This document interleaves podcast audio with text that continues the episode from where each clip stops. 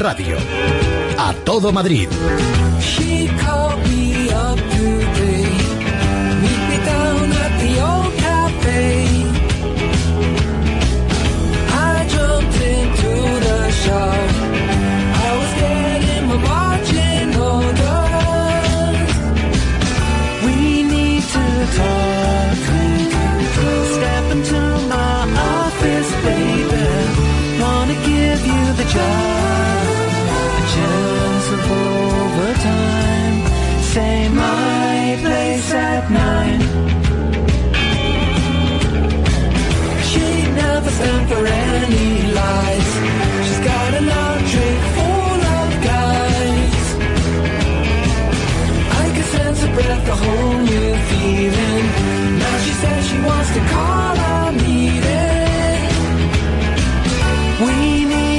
Nuria. ¿Qué tal, Federico? Buenos días. ¿Y tú qué tal?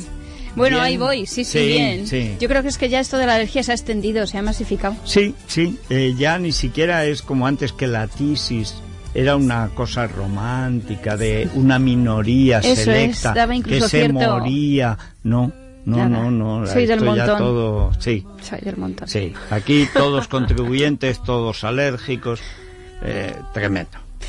Bueno, a ver, Pues novedades. tenemos que empezar hablando de Tomás Gómez. Estoy llorando en mi habitación. Todo se nubla a mi alrededor.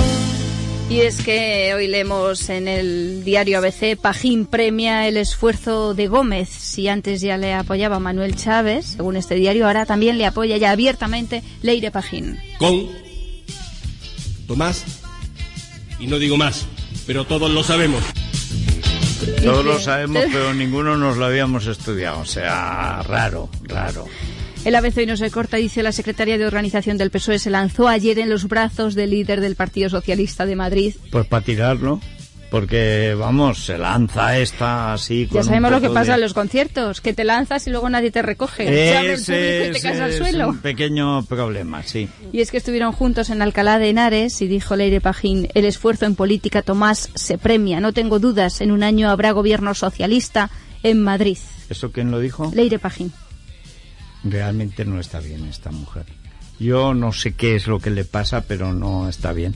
¿Y ha visto las encuestas que han salido ayer y hoy? Madre mía. Porque bueno, es que si en algunos sitios como Extremadura o La Mancha, tradicionalmente, bueno, siempre con gobiernos socialistas, salen como salen, en Madrid En no sé qué ya. pasará.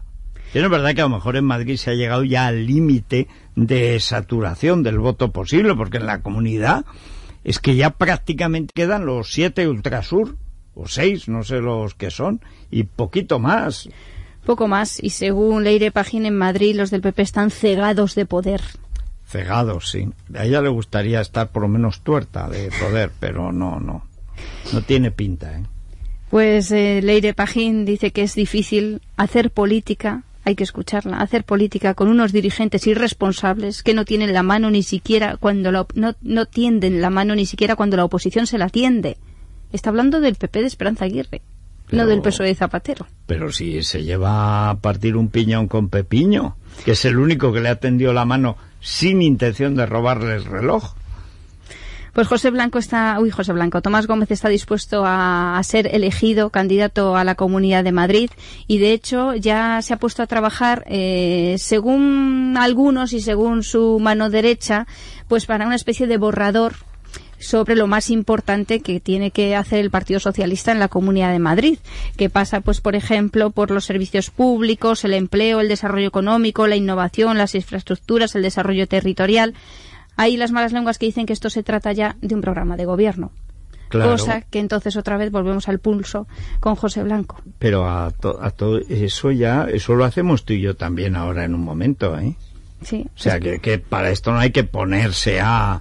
eh, Eso, le das a la tecla, pro- programa de gobierno del año 89, eh, 2000, pum, y te sale, y te sale lo mismo y ya está hecho. Es que además para este borrador eh, la presentación será el 10 a lo largo de junio, más o menos a mediados de junio. O sea Pues que fíjate. incluso van a lanzarse a presentar un borrador de un gobierno que sin candidato. o sea, Sin programa, Sin porque programa. el borrador de programa, sin programa y sin candidato es un poco difícil, ¿eh? se va a hacer en mesas de trabajo, hay unas, estos temas que os comentaba, pero luego además van a ir dividido en otros temas, subtemas, al total 19 temas, o sea, un embrollo pues bastante morrocotudo. También esta mañana se ha ido hasta los juzgados la viuda del eh, que intentó imputar Tomás Gómez. Sabéis que había un funcionario de la Sí, Comunidad de sí. Madrid Más que de estaba... uno, pero uno estaba muerto y Eso es. lo quiso, no sé, meter en la cárcel o algo. Eso es, pues se ha ido a los juzgados, le ha denunciado y ha dicho que no le quitará la querella si no se retracta. De momento Gómez no ha pedido disculpas, así que todo Es seguirá muy adelante. chulo, ¿eh? Este, este es el chulo de Parla. este Ahora no- mismo Tomás Gómez está hablando en rueda de prensa, empezaba a las 12 de la mañana y a lo mejor le pide disculpas a la viuda de este funcionario, que llevaba muerto desde el año 2007. Y yo que lo vea. Y tú también. Que lo veamos los dos. Sí. Pero el PP tiene hoy bastante lío y también lo tendrá el Partido Socialista de Madrid, porque es que en San Agustín del Guadalí se ha presentado una moción de censura. Es una localidad que está gobernada por el Partido Popular. Se han ido dos concejales del Partido Popular, Amalia Gutiérrez Fernández y Rafael Mancheno eh, García. Uno de ellos, además, eh, al parecer, lidera el Partido Alternativa Española, una- un partido de extrema derecha. Bueno, es el partido del yerno de Blas Piñar. Ah, es, sí. Pues estos dos se han ido del Partido Popular y gracias a estos y con el apoyo de estos, el Partido Socialista ha presentado una moción de censura en San Ah. Agustín del Guadalís. Está muy bien, o sea que con el de Blas Piñar eh, le hace la pinza, eh, es lo que se dice un gobierno de progreso. Está Totalmente. Bien, está bien, me gusta, sí. Bueno, pues sobre esto ya han hablado los eh, responsables del Partido Popular de Madrid, ha hablado Francisco Granados y también ha hablado eh, Lucía Figar, que es la se- secretaria de Comunicación del PP y con ella está Adriana Rey. ¿Qué tal Adriana? Buenos días. Hola, buenos días. ¿Qué es lo que ha dicho Lucía Figar de esto de San Agustín del Guadalís? Bueno, pues Lucía Figar ha asegurado pues que como todos sabemos existe entre todos los partidos un pacto antitransfugismo para evitar precisamente este tipo de actuaciones como la de la de hoy, la de San Agustín de Guadalís. Aseguraba Figar que tránsfugas y gente que defrauda a sus votantes y a los ciudadanos pueden surgir, pero que lo importante es que se desautorice. Por lo que insiste Lucía Figar en exigir a Tomás Gómez que desautorice a su grupo y que no se lleve a cabo esa moción, eh, pues que para la, para la, para Secretaría de la Comunidad de Madrid eh, de comunicación, perdón, del PP de, de Madrid es un fraude, ya que los proyectos de estas personas suelen estar muy alejados del interés general. Eh, no ha hecho referencia Lucía Figar concretamente al hecho de que uno de ellos lidere el partido de Alternativa Española, pero como os digo, sí ha insistido y mucho Lucía Figar en que Tomás Gómez desautorice a su grupo y no se lleve a cabo esa moción. Pues muchas gracias Adriana. A vosotros. Eh, todavía allí está Jorge Rivera de Madrid es Noticia con Tomás Gómez, pero todavía ni siquiera ha llegado el turno de preguntas, así que mañana eh, podremos contar aquí la reacción en San de Tomás Agustín Gómez. de Guadalix es donde se hacía Gran Hermano. Sí, sí, a la salida por la A1. Mira, que a lo mejor podían hacer la moción dentro del programa. Como Pues algo de falta audiencia, tiempo todavía, vamos. oye, así lo conocerían en el pueblo, porque en estos sitios, eso es como si te preguntan ahora, a ver, ¿cuáles son los diputados que ha votado usted por Madrid? Oye, con suerte dos, tres, ¿eh? Empiezas a bajar de ahí, y eso estando en la política, en la información, en el periodismo y tal. Ciudadano a duras penas se acuerda de uno. Y hay sitios donde no te acuerdas de ninguno. De Has ninguno. votado a un partido, pero no sabes a quién Eso has es. votado, ni cómo se llama, Eso ni qué cara tiene. Así por lo menos. En los pueblos eh, no se sabe muchas veces ni quién es el alcalde, cómo se llama, ni los concejales ya ni te cuento. ¿Quién es la concejala de juventud? Y yo qué sé. Uh, Si es que no se sabe, incluso en Madrid. Pocos, no, claro, pocos pero y Madrid, que es la ciudad política donde hay más tal, también hay más cultura política, se conoce a la gente. Este es hijo de una tía que fue concejala del Partido Comunista en el año tal, eh, que se saben. Bueno, pues nadie conoce a nadie. No. Tomás Gómez se le ponen difícil, difíciles la- las cosas. Además, ayer hizo acusaciones sin pruebas. Dijo que en el municipio de Alcalá de Henares se hablará muy pronto de corrupción y no aportó ningún dato. Yo Bueno. supongo que Bartolomé González tomará nota de estas acusaciones. Decimos, y bien la prensa se recoge, que sin pruebas. Y luego además ni siquiera tiene, pues eso, no sabe si va a ser el candidato o no y ya está ofreciendo consejerías por allí. Ayer le ofreció a Eusebio González, que es el secretario general de los socialistas en Alcalá, que será consejero cuando él sea presidente. Oye, pero esto es lo del cuento de la lechera, es un modelo de seriedad al lado de esto, ¿no? Eh, pero de todas maneras no ha surgido, que yo creo que es lo que anima a este hombre, no hay un candidato claro enfrente, ¿no? No. Y además dicen que sí, que ya desde Moncloa, eh, con la situación que tiene Zapatero y el gobierno, que posiblemente sí sea Tomás Gómez que le dejen Sí. que vaya, porque ahora mismo no están las cosas para, Es para muchos cambios ni para muchas no, alternativas. Sobre todo es eso, es la encuesta de ayer y hoy del mundo. Es que si te vas a ir a freír espárragos, oye, tampoco te vas a poner a pelear Claro. por un puesto que es una derrota prácticamente. Hombre, el que vive de la política, y todos estos viven de la política, pues hombre, Todos, sí. mejor ser teniente alcalde que tal, ¿no? Pero Y hoy literalmente a veces se facilitará la candidatura de Gómez para frenar nuevos problemas. Pues vamos con el innombrable. ¡Y que sea alcalde! ¡Que todos somos contingentes! ¡Pero tú eres necesario! ¡Viva el señor alcalde! Numeral, numeral, viva la numeración. ¿Quién ha visto matrimonio sin correa amonestación? Ah, numeral, numeral, viva la numeración. ¿Quién ha visto matrimonio sin amonestación? Con vosotros Madrid está pisando ya con fuerza nuestro propio futuro. bueno, pues le vamos a pisar un poco eh, las dioptrías aquí al, Al innombrable. al camarada innombrable, ¿verdad? Sí, porque creo que tenemos noticias desde la Plaza del Callao, ayer donde se celebró el karaoke. Sí, este. Yo sí, me asomé y no había mucha gente. Las fotos sí que aparece mucha gente. Debe ser que madrugaron un poco más que yo. O que Pero las fotos engañan, ¿eh? Pues puede ser. Jorge, cree, Jorge Rivera de Madrid Noticia, creo que ya nos está escuchando. Buenos días, Jorge. Buenos días, ¿qué tal? Ha acabado ya esa rueda de prensa de Tomás Gómez de los lunes. Sí, ha acabado ya la rueda de prensa de los lunes, ha hecho un repaso de varias cosas, sobre todo de la situación económica de España, pero también ha hablado del, bueno, pues de la viuda de Mar- perdón, de Martín Montes, de Martín Morante de la Calle, que es uno de esos de los 45 altos cargos que el líder de los socialistas madrileños ha pedido imputar en el caso Gürtel. Esta persona, Matías Morante de la Calle, falleció en abril de 2007, estaba en esa lista y la viuda eh, ha ido esta mañana a los juzgados de Plaza de Castilla, Elena Mudarra, a presentar una denuncia contra Tomás Gómez eh, por injurias y por calumnias. Allí, Elena Mudarra decía que quería defender la honorabilidad de su marido, fallecido en abril de 2007, como decimos, y ha dicho que si Tomás Gómez pide perdón en los medios de comunicación, en los mismos medios de, comunicación donde salió Tomás Gómez a, ensuciar el nombre y los apellidos de su marido, estaba dispuesta a retirar la denuncia. Y hoy Tomás Gómez ha dicho que pide disculpas y que ya lo hizo en su momento, pero no sé si lo ha hecho ante todos los medios de comunicación donde sí salió la noticia eh, en aquel momento. Publicada. Eso es. So- Así que eh, lo que pasa que ha pedido disculpas así mirando un poquito hacia abajo, hacia el papel, no, no ha mirado del todo a las cámaras que estaban presentes en la sala. O sea que tampoco lo ha dicho de forma muy convencida. Eso Bueno, sí, ha a dicho lo mejor que mañana se nos sorprende disculpa, con una pide- nota en la prensa. pide disculpa a la familia y que alguien fallecido no puede ser juzgado por la vía de lo penal, evidentemente. Ahí lo Eso que, por un lado. perdón, solo una cosa, lo que decías, Nuria. Eso lleva uno la nota hecha, escrita. Entonces, pides disculpas eh, con mejor cara, con cara de compunción, etcétera, y entregas la nota. Ya te has ahorrado tres días de follón. No, señores, que no son capaces de preparar una frase en un minuto y una nota en media hora. No hay forma humana, ¿eh? Nada. Qué vagos son.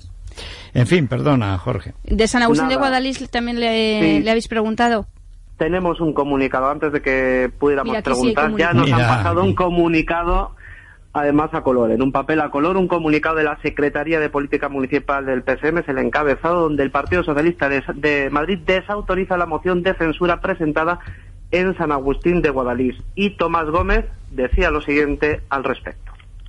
Bueno, ustedes han recibido un comunicado en el que ya ven que se desautoriza. Estos señores no son miembros del Partido Socialista hoy. Es una actitud muy diferente a la que nosotros adoptamos a la que adopta el Partido Popular. Que en Villalvilla gobiernan con nuestras fugas y que hoy en Pelilla de San Antonio mantienen un gobierno municipal con unos señores que han sido expulsados de Izquierda Unida. De esta manera, según dice el comunicado, el Partido Socialista de Madrid acata el pacto antitransfugismo. Pues muchas gracias, Jorge. Nada, a vosotros. Buenos días. Buenos días, pues ya hemos escuchado lo de la respuesta y tú más. Esa que no falte. Eh, o, sea Tomás que, y tú o sea que, por supuesto, ni pacto antitransfugismo ni narices. Nada. Este es el modelo Benidorm. Es decir, y si hace falta os vais del partido, pero nosotros nos quedamos con el ayuntamiento. Está claro. ¿Os acordáis el viernes que escuchamos a Manuel Cobo diciendo que bueno que el ayuntamiento no va a funcionar igual tras los recortes presupuestarios? Igual no, es evidente, no podemos engañar a nadie. Si dispones de un 15% más de recursos, prestas un 15% más de servicios. Nosotros no engañamos a los ciudadanos y, por tanto, hay un 15% en partidas que, que- y servicios que presta el ayuntamiento que será menor. Habrá una menor cantidad. Pues lo que yo espero es que lo noten lo menos posible. Pues eh, lo vamos a notar y lo vamos a oler, Sí. sí, porque la basura se va a quedar sin recoger al menos un día a la semana en Madrid. Y por tanto bajará la tasa de basura. Hoy calcula el diario El País hasta un 15%. Es una noticia que adelantó este fin de semana El Mundo. Y claro, hay que recordar que la tasa de basura se impuso desde el ayuntamiento para amortizar el servicio de recogida de basuras. Entonces, claro, Claro. si ahora no se va a hacer como se todos los días y como se venía Esto haciendo. significa que nos han robado dos veces. Antes por el mismo servicio, subiéndonoslo, y ahora rebajando el servicio para bajarnos, cuando en realidad eso es mantener la subida. Eso es. Qué cara más dura tienen, ¿eh? eh Mini yo y el. Es el que además, amo moral. al parecer, la reforma de la tasa de basura, este descuento del 15%, no se podrá empezar a aplicar hasta enero de 2011. Pero en cambio se va a dejar de recoger la basura ya. En principio, los fines de semana. Eh, ideal en verano, además, que no huele la basura, este es, es perfecto. Hay dos posibilidades. Según Ana Botella, la que apoyó a Ana Botella, que es la concejala de Medio Ambiente, es dejar de recogerla los domingos y los festivos. Por tanto, habrá que Y incluso hay- prohibir a los vecinos que bajen la basura en domingo y en Y festivo. que, que el pescado lo tengan en su casa. Ya el olor, pues ya para cada uno. En su casa de 40 metros. Eh, fantástico. Eh, yo, de verdad, Ana Botella, que parece una persona cuando hablas con ella normal y tal, una vez sumergida en el cargo, dice unas cosas. Pero vamos, ¿pero qué es eso? Las basuras a la calle y en verano eh, todas, si acaso en invierno pues quita un día, que no hay, no veo por Es que qué. además hemos escuchado al ayuntamiento presumir del gran servicio de recogidas y de reciclaje de basuras que había en Madrid todos los días, todo. Y ahora, Mira, eh, los 1.500 asesores de Gallardón, todos a la calle. Todos. Y a partir de ahí, seguro que para las basuras ya tenemos. la opción B es que se recoja la basura de día, no de noche, que es más caro. ¿Qué pasa? Que de día en algunos distritos se puede montar un pollo de tráfico. Hombre, claro. Es que. Pero se hacen muchos, ¿eh? Al parecer ahora de día se hace lo de los, eh, los verdes, los del vidrio, Sí. que ya han protestado algunos vecinos porque también arman ruido. Y el papel también a veces se hace de día. Pero la gran basura, la del camión de toda la vida, esa se solía hacer por la noche. Tiene Hombre, que claro, negociar con... Están libres las calles. eh, bueno, de hecho, como te pilla ir detrás de un camión de la basura. En Bueno. cualquiera de las calles de Madrid, bueno. Te comes es- las uñas. Es desesperante, porque claro, van, pues, claro, portal por portal, como es lógico. Eh, la basura la recoge Fomento de Construcciones y Contratas y claro, como a ellos les han recortado el presupuesto, pues ellos tienen que recortar la recogida. Esto funciona así. A partir de agosto o septiembre de este año, como decimos, ya no se podrá bajar y además lo van a prohibir la, la basura en el, en el fin de semana. Y hoy, este fin de semana, también hemos tenido noticias sobre el coche de Gallardón. Vamos a Se escuchar a renuncia, Manuel soy sincero, se renuncia a un plus de, de seguridad y el alcalde quiere renunciar. Hubo también una cierta polémica con el coste del vehículo. El mayor coste del vehículo, el 90%, era el blindaje. El blindaje eh, multiplica por 8 el, el precio de un vehículo de, de este tipo. La imagen del alcalde de Madrid la da por sus propios actos, por sus decisiones y no por el coche en el que va. Y no tenemos ningún problema. Es de las medidas que, perdóneme, que a veces parece que gustan más a un cierto sector, pero que son las que menos nos cuestan a nosotros. Pues nos entraba la preocupación, ahora irá Gallardón menos seguro, el alcalde de la capital de no, pero si España. los que vamos inseguros somos nosotros con Gallardón. O sea, él va segurísimo, pero además lleva 12 escoltas. ¿Dónde está la inseguridad? Y eso de que eso es la décima parte, eso es mentira.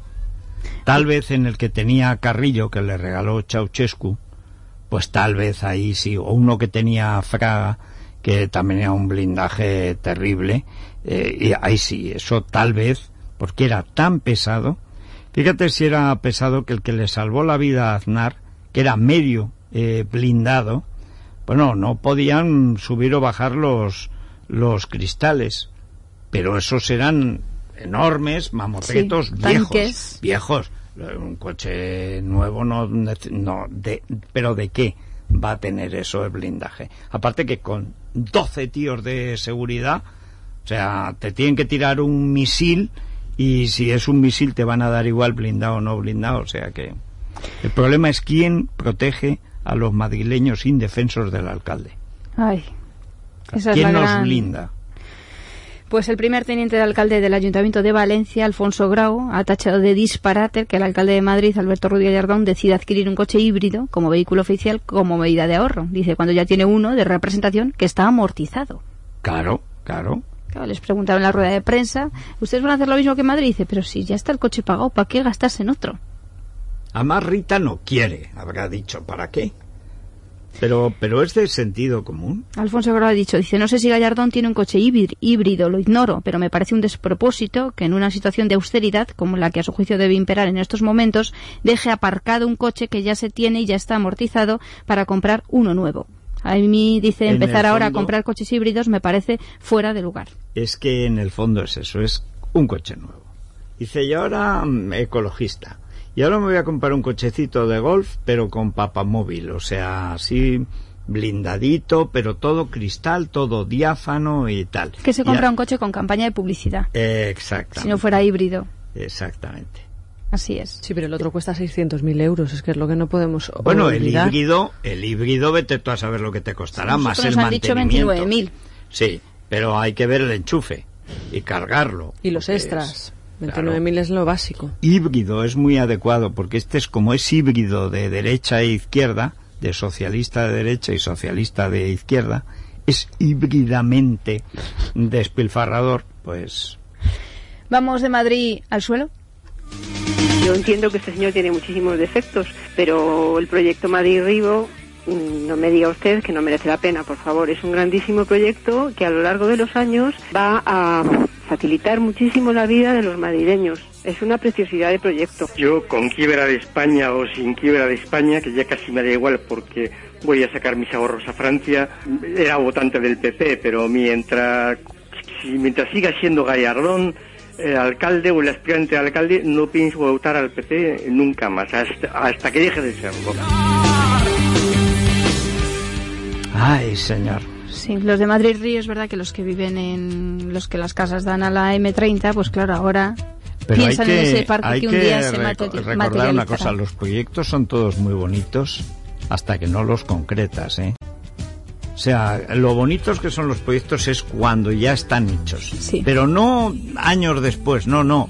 A lo largo de, de toda la Llevamos creación. cinco años de obra. Cinco. No sé si eso- compensa. y tiene pinta de más. De No, no, durar tiene más pinta de años. muchos más años. Ayer sí. hubo piscina o no hubo piscina, Isabel. Ayer, Ayer no estaba yo por la zona, pero seguro que hubo Con el piscina. calor que hacía en Madrid. El buen tiempo Piscina, que querrás hace. decir charco. Bueno, río. Porque eso es un charco, Sí. eso es un lavapiés. Sí, es, charquín eso, con- No, yo creo que es como el homenaje geométrico al bidet. Porque eso tiene una estructura Un de francés, bidet. ¿no? Dicen. Bidet, totalmente. Esto es con tal de no lavarse del todo. Es una maldad eh, que siempre dicen. A lo que contestan los franceses. Sí, pero los ingleses ni así. En fin. Bueno, pero es verdad que eso tiene eso, los ocho dedos de agua. Eso es el bidet. Está inventado el bidet. En fin, es la una. Ya es la una. Ay, Nos guardamos unos correos para mañana de Gallardón en los toros. que, no, no, eso dímelo. A ver, a ver, a ver. A ver. Hazme un poco de trampa. Dice, buenas, el sábado estuve en los toros cerca del alcalde de Cobo. Y tengo que decir, aparte de los canapés que se metieron para el cuerpo a costa de todos, que no saben estar. Antes de que acabase, ya se habían ido. Que lo haga la gente que no sabe, pues se puede entender, pero el alcalde y la autoridad debería dar ejemplo de respeto a los toreros y a la afición y quedarse sentadito hasta que, de todo, hasta que todo termine, como manda la tradición. Saludos y enhorabuena por el programa. Emisora y trayectoria. Bien, pues vale, vale. Pues tiene razón. No va Ay. como una persona normal a ver los toros, va como alcalde de Madrid a ver los toros. Pero sí, este no puede ir como una persona normal, ni como un alcalde normal a ningún sitio. O sea, no puede ser. ¡Torero! vale, vale. Hasta mañana. Es radio. A todo Madrid.